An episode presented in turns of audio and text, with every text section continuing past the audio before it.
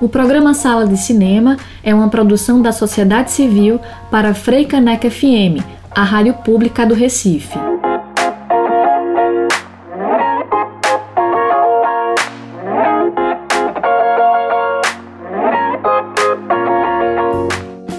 Boa tarde a todas e todos. Eu sou Priscila Urpia e estamos de volta com mais um Sala de Cinema na tarde deste sábado aqui na Freicaneca FM. É um prazer estarmos conectados com vocês. Boa tarde a todas e todos ouvintes do Sala de Cinema. Eu sou Rafael Buda e vamos juntos para mais um programa com muita informação sobre o cinema e audiovisual aqui na Freicaneca FM. Vamos nessa! O tema do programa de hoje é sobre o mundo da animação, suas origens, produções e seus desdobramentos no Brasil e no mundo. A entrevista deste sábado é com o jornalista e cineasta Ulisses Brandão, diretor da produtora pernambucana Vilcine. O sala está só começando, boa sessão para vocês. Os filmes começam a regressar, mesmo que timidamente, às salas de cinema. E as produções animadas não são exceção. Só em setembro e outubro está previsto a estreia de 12 títulos de animação, muitos diversos um dos outros, e produzidos numa série de países, desde os Estados Unidos, a Letônia, passando pela França, Alemanha ou Noruega. São, na sua maior parte, dirigidos ao público infantil, com dois ou três feitos para os espectadores mais adultos.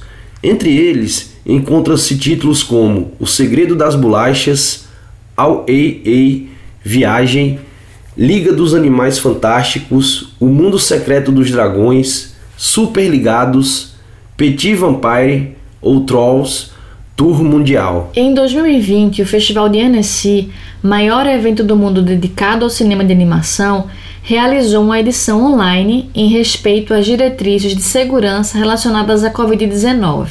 Mesmo assim, o festival exibiu todos os filmes previstos, promoveu debates e organizou a tradicional premiação, cujos vencedores foram anunciados pela internet. Calamity a Child of Martha Jane Carnery, coprodução França-Dinamarca, dirigida pelo francês Rémi Chaillet, venceu o Cristal de Melhor Filme.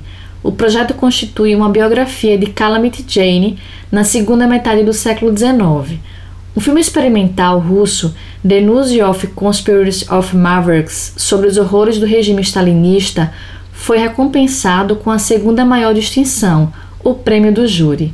Os demais prêmios foram entregues a filmes da Polônia, Letônia, Coreia do Sul, Canadá, entre outros. O curta de animação Napo é o único filme da América Latina a ser selecionado para o Festival Internacional de Cinema de Xangai, o Shanghai International Movie Festival, considerado pela crítica o Oscar chinês. O filme é uma produção curitibana da Miralumo, associada à Escola de Artes Digitais Revolution, e está na lista de mais de 13 festivais ao redor do mundo. A animação conta a história de Napoleão, que já não pode mais viver sozinho e tem de se mudar para a casa da filha Lenita. Ele tem dificuldades para se lembrar das coisas e até de reconhecer o neto João, com quem passa a dividir o quarto.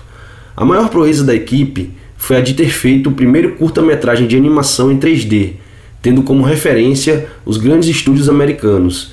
O filme pode ser conferido no festival Olhar de Cinema, Festival Internacional de Curitiba, que acontece entre os dias 7 e 15 de outubro. O Menino e o Mundo, animação brasileira de 2013, escrito e dirigido por Ale Abreu, já foi vendido para mais de 80 países, ganhou mais de 45 prêmios e foi um dos cinco indicados ao Oscar de melhor filme de animação na edição de 2016. O longa conta a história de Cuca, um menino que vive em um mundo distante, numa pequena aldeia no interior de seu mítico país. Sofrendo com a falta do pai, que parte em busca de trabalho na desconhecida capital, Cuca deixa sua aldeia e sai mundo afora à procura dele. Durante sua jornada, Cuca descobre uma sociedade marcada pela pobreza, exploração de profissionais e falta de perspectivas. A produção de O Menino e o Mundo começou em agosto de 2010. O longa nasceu de um documentário animado que se chamaria Canto Latino.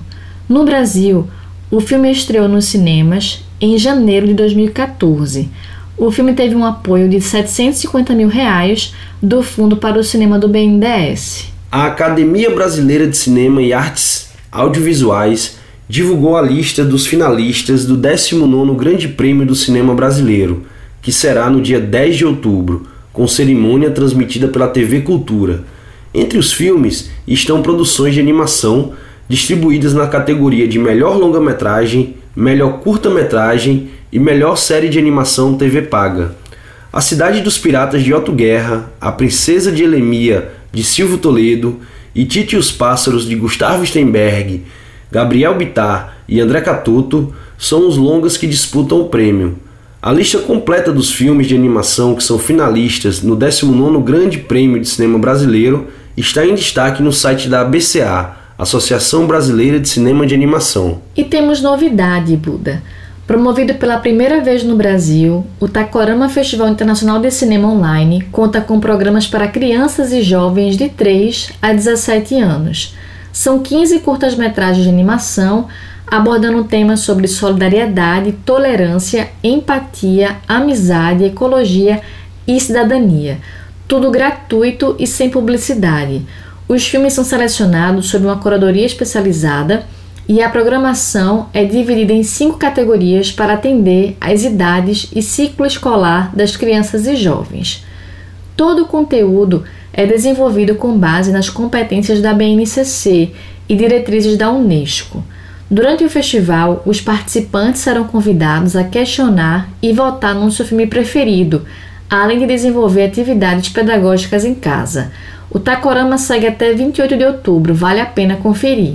O cinema de animação pernambucano é recente. Os primeiros registros conhecidos de experimentações animadas feitas para o cinema no estado de Pernambuco datam da década de 70.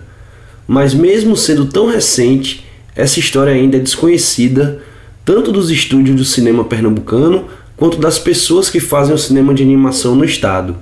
Em 1972, Lula Gonzaga, Fernando Spencer e Firmo Neto realizam a animação Vendo Ouvindo e, assim, deram início à trajetória do cinema de animação em Pernambuco. O filme fez parte do início do ciclo do Super 8 do Recife, uma onda de realizações cinematográficas que durou de 73 a 1983. Ao todo, 11 animações foram produzidas por seis diretores durante esse período. Somente em 2000 surge uma nova geração que, estimulada pelas facilidades das tecnologias digitais, dá início a uma produção sólida de animações. E aí, Priscila, fica uma dica muito legal para conhecerem o livro História do Cinema de Animação em Pernambuco, do autor Marcos Butini. Buda, este lugar você conhece bastante. E vocês? Inaugurado em 2017, centenário da animação no Brasil, o Museu de Cinema de Animação Lula Gonzaga, MUCA, é dedicado à animação pernambucana, formação técnica e preservação de obras. Tem como proposta promover experiências do mundo da animação, onde pessoas possam tocar, ver, girar os objetos, animar o próprio desenho, além de um espaço para exposições de artistas e filmes. O museu, que fica localizado no bairro Porta Florada, no município de Gravatar, Agreste Pernambucano, já abrigou mostras permanentes, oficinas, acervos, além de exibições de filmes de diversos estados e países. Considerado patrimônio vivo da cultura pernambucana, Lula Gonzaga é responsável pela criação da mais antiga animação existente da filmografia pernambucana, o curta-metragem Vendo Ouvindo, em Super 8. Atualmente, o MUC está com as atividades suspensas por conta da pandemia, mas no site mucalulagonzaga.com.br é possível fazer um tour virtual. Vale a pena acessar. Aí tá certo, hein, Priscila? Essa foi uma boa dica. Apesar de eu ser suspeito para falar, né? Mas vale a pena conferir. E um dos destaques mais recentes da produção pernambucana é a série Bia Desenha, criação dos roteiristas Calor Pacheco e Neco Tabosa que também assina a direção, com arte de Raul Souza. A produção assinada pela Carnaval Filmes e REC Produtores Associados, a série conta as aventuras de uma menina de 5 anos, moradora da periferia da região metropolitana do Recife. Ao lado do primo Raul, ela deixa a imaginação fluir nas brincadeiras vividas no quintal de sua casa. Com uma protagonista negra e periférica, a série traz representatividade à tela da TV, mas também aborda vivências que atingem outras realidades. Os personagens são dublados por Júlia Pacheco, Bia, João Pedro Castro, Raul, Isaá, Rafaela e Arthur Canavarro, o João. Já a trilha sonora original é assinada por Germano Rabelo e interpretada por Aninha Martins. E falando em trilha, vamos para um breve intervalo do Sala de Cinema aqui na Frecanec FM com a música instrumental Afrobeat de Germano Rabelo da animação pernambucana Bia Desenha. O Sala volta já.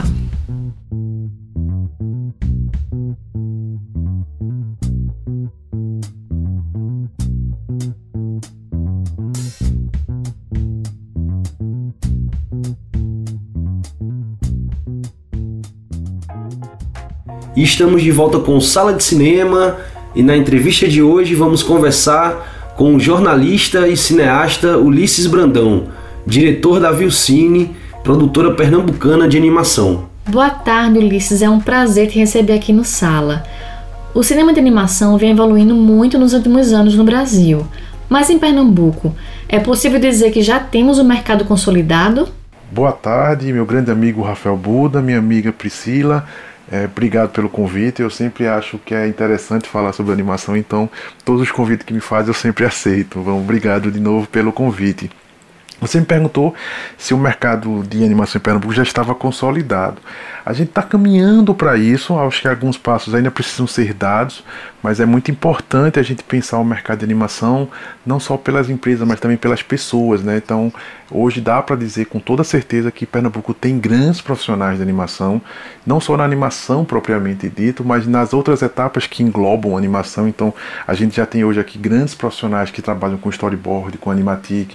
A gente tem grandes profissionais que trabalham em toda a parte de ilustração, direção de arte. Então, tem grandes artistas, grandes talentos que são aqui de Pernambuco ou que estão radicados aqui em Pernambuco, são de outros estados, mas que estão radicados aqui em Pernambuco. A gente também tem grandes nomes em outras etapas, trabalhos mais técnicos, como rigging, né, cleanup. Então, assim, você tem profissionais muito talentosos trabalhando aqui em Pernambuco. Isso é muito importante. E além disso, também temos boas empresas, empresas que estão se consolidando.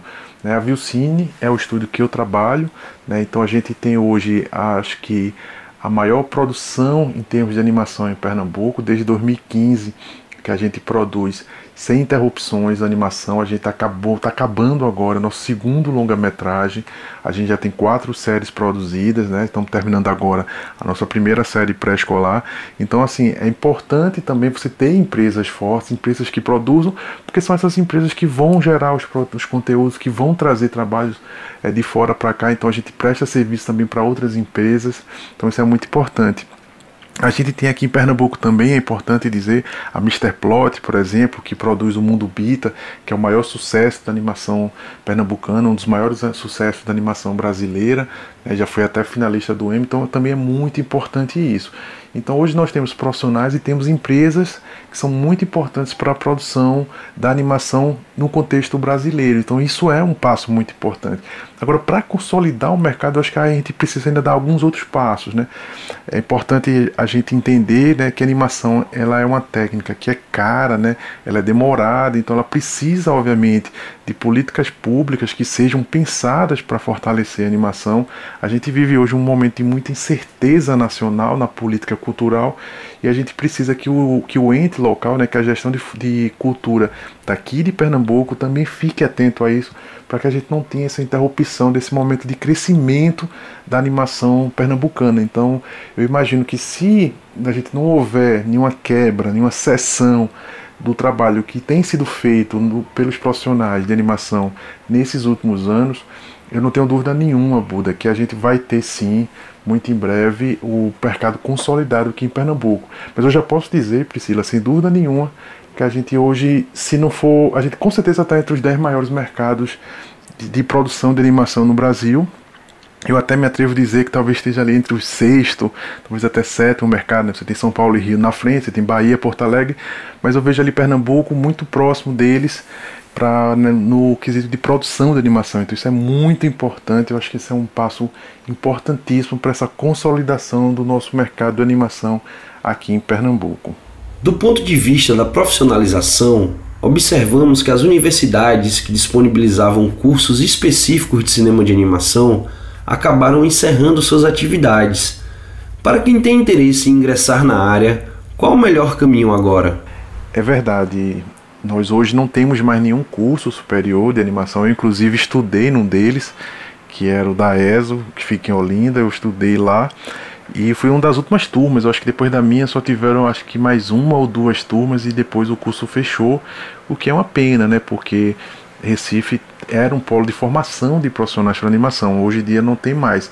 E foi por causa disso, né, por sentir necessidade de formar profissionais para o mercado, que a gente na Vilcine lançou esse ano a escola Vilcine de criatividade. Então nós temos um curso de animação, temos curso de voz original, temos curso de ilustração, direção de arte, de produção, porque a gente entendeu que faltava é, você ter mais profissionais, porque tem muito autodidata em animação, isso é muito bacana. Mas eu acho que só o autodidata ele não resolve todos os aspectos da animação, né? Você precisa realmente ter a formação para que você possa ter várias áreas sendo atendidas, né? Desde o roteiro, que é um roteiro específico para animação, o storyboard, o animatic e as outras etapas. Então a gente sentiu essa necessidade, era uma coisa que eu conversava muito com a equipe no estúdio que a gente corria o risco de perder um trabalho, de perder um, um cliente, porque a gente não conseguiria atender por não ter profissionais. Então é uma situação que a gente não queria que acontecesse. A gente hoje produz, como eu falei, um longa e uma série, então isso já toma muito do estúdio, mas a gente sempre presta serviço, né? Então, por exemplo, a gente já prestou serviço para a Rovio, que produz Angry Birds, a gente já prestou serviço para outros produtores de animação, para o próprio Mundo Bita. Então a gente entendia que se a gente não formar profissionais, não só para a gente, obviamente, mas para o mercado, o mercado de Recife vai perder espaço, porque há uma necessidade crescente por mais pessoas no mercado e não tinha esses profissionais formados. Então a gente criou a primeira turma de animação Conseguimos, é uma turma bacana, o pessoal está super engajado. A gente em breve vai lançar a segunda turma de animação também, porque a gente quer encontrar, vai lançar uma turma também voltada para games, porque a gente entende que esse mercado né, precisa crescer e para crescer precisa ter pessoas que tenham capacidade, que tenham condições de atuar no mercado.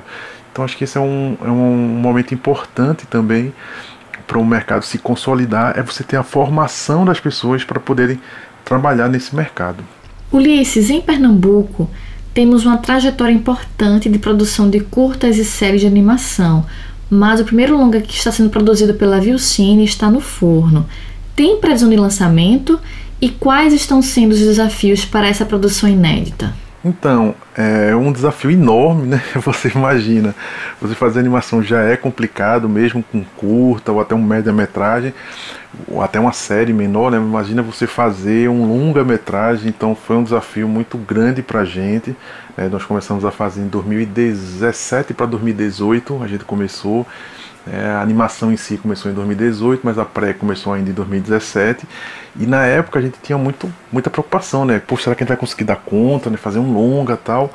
Mas assim, a gente obviamente se organizou para poder fazer, mas então, obviamente que tem aquele, aquela pitada de, de loucura, né? Porque todo mundo que faz animação precisa ter um pouco disso também. Mas deu certo, a gente terminou o filme, né? Na verdade, o filme ficou pronto desde o ano passado, 2019. A gente iria estrear agora, em agosto de 2020, porque, o, só para quem não sabe, o Além da Lenda do filme é um, é um longa-metragem que aborda né, as lendas do folclore brasileiro, né, e são baseados nos personagens da série Além da Lenda que a gente fez em 2015 e 2016. Então, o que acontece? A gente iria lançar agora em agosto, que é o mês do folclore, né? mas obviamente, diante da pandemia que fechou todos os cinemas, a gente não tinha como lançar, então nós seguramos o lançamento e a partir daí a gente começou a trabalhar com a possibilidade de lançá-lo em 2021. Também nos dá a possibilidade de buscar né, um apoio maior para fazer o lançamento. Então a gente tem essa expectativa de conseguir lançá-lo em 2021. É óbvio que a gente precisa também esperar para ver como os cinemas vão, né, vão voltar, né, e também saber toda a agenda de dos outros lançamentos, que como a gente é um filme independente, a gente precisa pegar as brechas de datas, então eu não sei ainda dizer a data que o filme vai sair, mas ele provavelmente, dando tudo certo, a gente lança em 2021 o filme. Ulisses, muito massa ter você aqui no Sala. Te desejamos aí muito sucesso nessa jornada e agradecemos muito aqui a sua participação. Ah, que massa. Obrigado, Priscila. Obrigado, Rafael, por esse espaço. É sempre bom falar sobre animação. Então, parabéns pela iniciativa. O programa eu acompanho eh, pelo rádio e mais principalmente pela, pelo podcast que está na, na, plataforma que eu escuto. Então, é muito bacana isso. Parabéns pelo trabalho. E, assim, sempre que precisar para falar de animação, conversar um pouco, pode me chamar, pode contar comigo. É sempre é, eu acho que é sempre um espaço bom, né, você falar sobre animação, porque muitas jovens é, às vezes nem consideram trabalhar em animação, mas aí essa conversa, a pessoa escuta e fica, poxa, posso trabalhar nessa área, eu acho que talvez seja um caminho bacana. Então acho que essa militância que a gente faz na área da animação é muito importante, porque isso também abre portas, abre janelas e abre mentes também. Então obrigado pelo espaço, né? Sempre que precisar é só me chamar, que eu venho correndo. Valeu, queridão, um abraço para você, para Priscila e um bom programa para todos. Tchau, tchau. E aqui no Sala vamos de mais música com Aos Olhos de uma Criança, de Emicida, canção da animação Menino e o Mundo, do diretor Ale Abreu. Menino, mundo, mundo,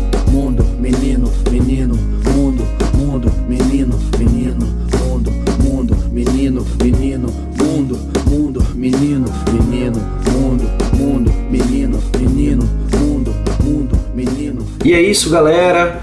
Chegamos a mais um fim do Sala de Cinema, mas não fica triste não, hein? Que semana que vem a gente se encontra novamente. Queria deixar aqui um abraço para todo mundo da BCA Pernambuco e, claro, para todos os ouvintes da Freicanec FM. Um bom fim de semana a todos e até o próximo sábado. Tchau! E semana que vem tem o Sala de novo com o melhor do cinema.